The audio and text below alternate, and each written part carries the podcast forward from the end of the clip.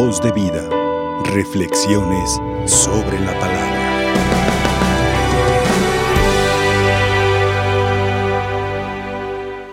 Bien, pues eh, escuchábamos en la munición introductoria que hoy es la fiesta en Roma, en la catedral del, del obispo de Roma, que es el Papa Francisco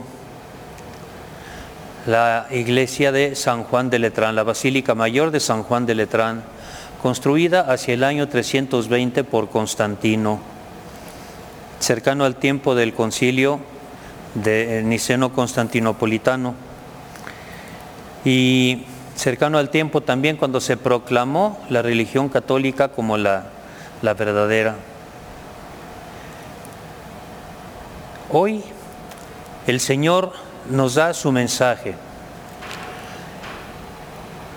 El profeta Ezequiel nos habla de el río que corre hacia el sur del altar en el templo. Un río que sanea el mar. Un río que da vida. Un río que por donde pase todo aquello tendrá vida. Habrá peces en abundancia, podrá la tierra mojarse con esas aguas para que produzca el fruto, que produzca el alimento. Crecerán árboles frutales de follaje perenne e inagotables frutos, frutos nuevos cada mes, porque los riegan las aguas que emanan del santuario, y sus frutos servirán de alimento y sus hojas de medicina. Me permití releer esto, repasarlo, puesto que todos estos elementos que hemos escuchado, el fruto, el alimento, la medicina, todo esto da vida. ¿Por qué? Porque el agua limpia da vida. ¿Y qué podríamos nosotros ver en esas aguas? Pues el agua que ofrece Jesús que brota desde su corazón, el agua de la gracia santificante, para que riegue nuestra alma, para que nuestra alma también quede saneada, que tenga vida que tenga la gracia de Dios. ¿Y dónde podremos encontrar esas aguas? Bueno, por oídas las encontramos en la palabra de Dios, pero por práctica sacramental las encontramos en el primer sacramento, el bautismo, ahí donde se nos borra el pecado original. La lectura patrística del día de hoy en el oficio de lectura nos habla de que nosotros en dos momentos, dos épocas, una la primera época, el primer momento, fuimos tierra del diablo, porque nacimos en el pecado original, así fuimos concebidos. Afortunadamente una época muy breve, porque la segunda y definitiva es la que tenemos ahora, ya bautizados, ya libres del pecado original y del pecado personal, cuando alguien se bautiza en uso de razón, entonces somos tierra de Dios, somos tierra de Jesucristo. Y en esa tierra pues tiene que ser sembrada la semilla de la palabra de Dios.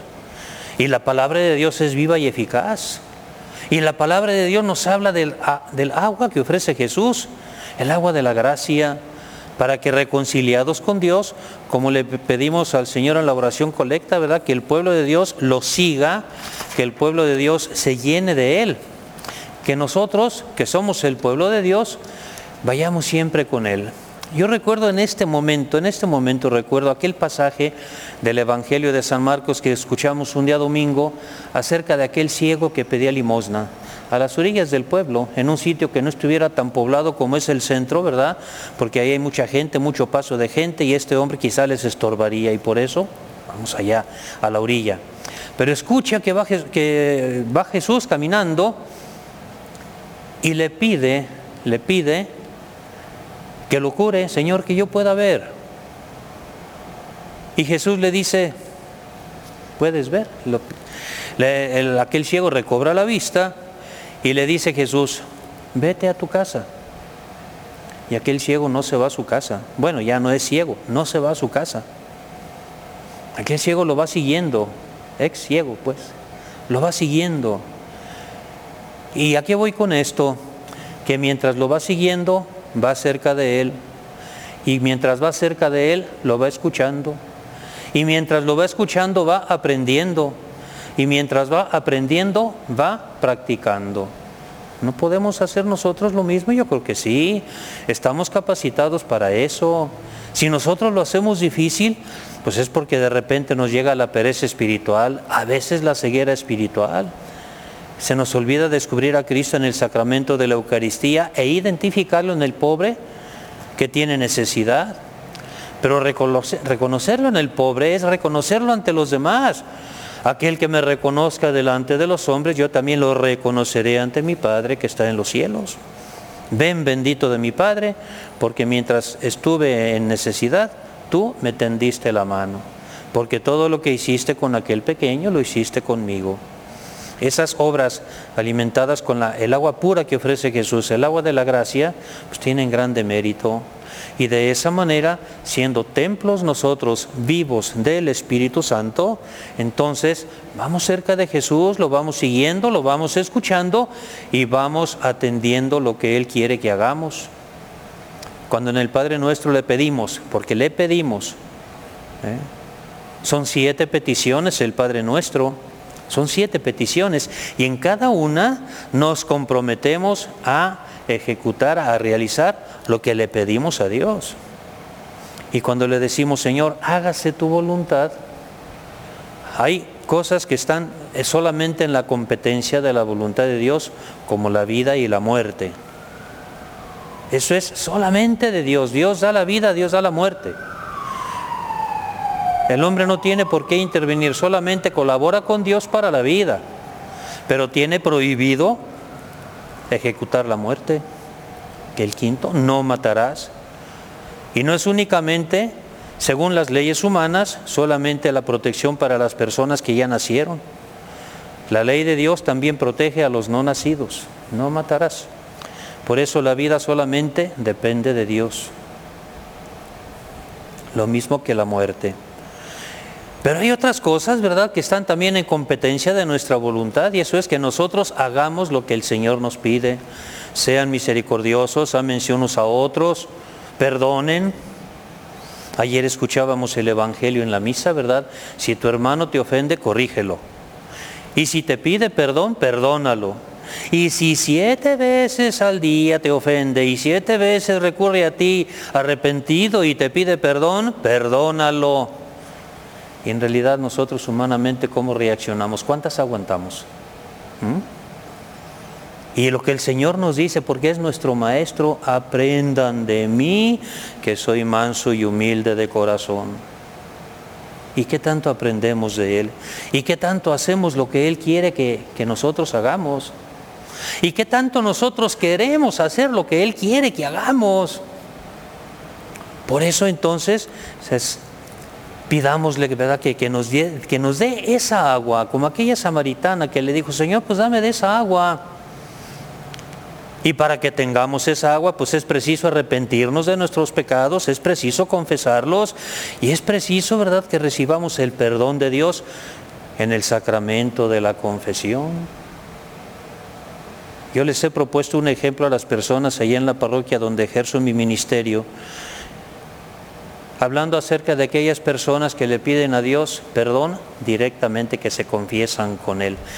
Esa no es la forma como Él estableció el perdón de los pecados.